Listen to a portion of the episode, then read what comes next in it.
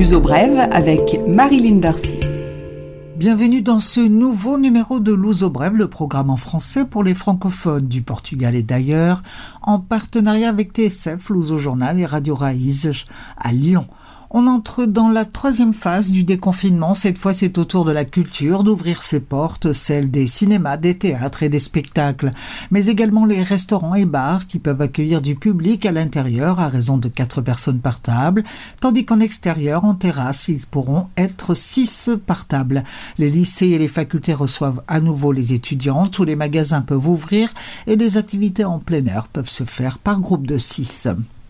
Toutefois, et comme cela a été annoncé, les municipalités qui dépassent une incidence de 120 nouveaux cas pour 100 000 habitants vont revenir à l'étape 1 du déconfinement. Elles sont au nombre de 4, tandis que 7 autres vont rester en phase 2 la phase actuelle. Selon le gouvernement fin mai, la majorité des personnes dont l'âge est entre 60 et 80 ans et plus seront vaccinées, ces catégories d'âge étant les plus fragiles. La Covid devrait en principe ne plus être aussi mortifère. L'été pourrait être ainsi presque normal.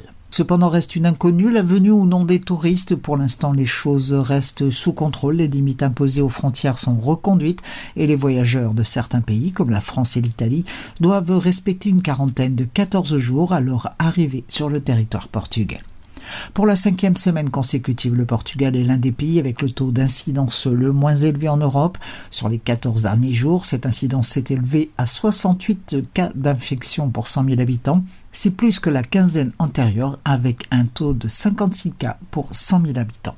Le vaccin portugais sur la bonne voie, c'est ce que garantit l'entreprise qui le fabrique. Une entreprise basée à Catagnac, près de Coimbra. Le vaccin, qui prendrait la forme d'une pulvérisation, permettrait d'inhiber l'activité du SARS-CoV-2, le coronavirus, sur les poumons. Il a été testé sur des souris de laboratoire aux gènes modifiés et l'expérimentation humaine pourrait démarrer au second semestre de cette année. Toutefois, il manque une patente et une autorisation. Toutefois, il manque une patente et une autorisation pour fabriquer le vaccin et cela dépend du feu vert l'Union européenne. Attention si vous habitez Lisbonne et si vous disposez d'une voiture, le stationnement est redevenu payant, cela depuis le 14 avril.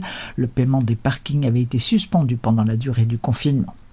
Le Royaume-Uni est la première destination des émigrés portugais. En 2019, le pays en a accueilli 25 000 contre 8 000 pour la France et 5 785 pour l'Allemagne.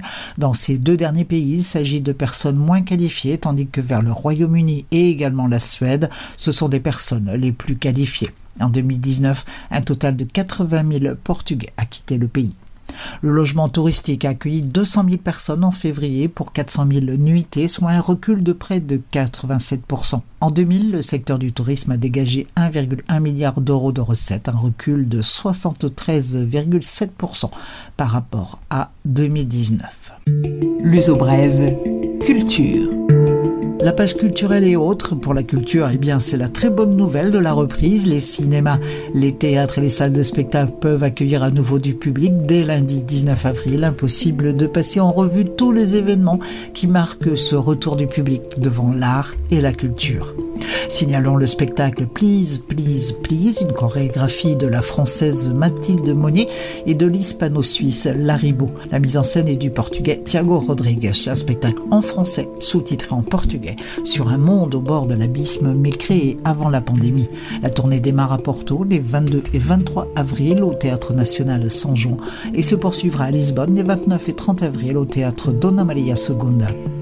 On peut désormais aller le voir, le mur de la francophonie. Il a été réalisé par le franco-portugais Styler dans le cadre de la fête de la francophonie. Très poétique, très coloré, le regard d'un enfant pour symboliser l'ouverture au monde, des fleurs pour la diversité et un papillon pour la liberté. On peut découvrir les symboles et admirer le mur en se rendant à Ajuda, Rua Nova de Calharis.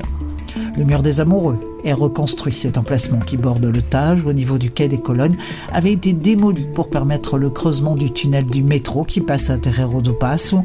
Les 400 pierres qui constituaient le mur ont été conservées et ont donc retrouvé leur emplacement initial. C'est l'une des phases de la rénovation du secteur avec entre autres la restauration des stations fluviales sud et sud-est sur le Tage. Un rappel pour terminer, vous avez jusqu'au 23 avril pour vous inscrire sur les listes électorales pour l'élection des conseillers consulaires qui représentent les Français du Portugal. Et à partir du 19 avril et jusqu'au 3 mai, le remplissage du formulaire pour le recensement 2021 au Portugal. Au Brève est maintenant terminé. Je vous retrouve la semaine prochaine. D'ici là, prenez soin de vous et des autres.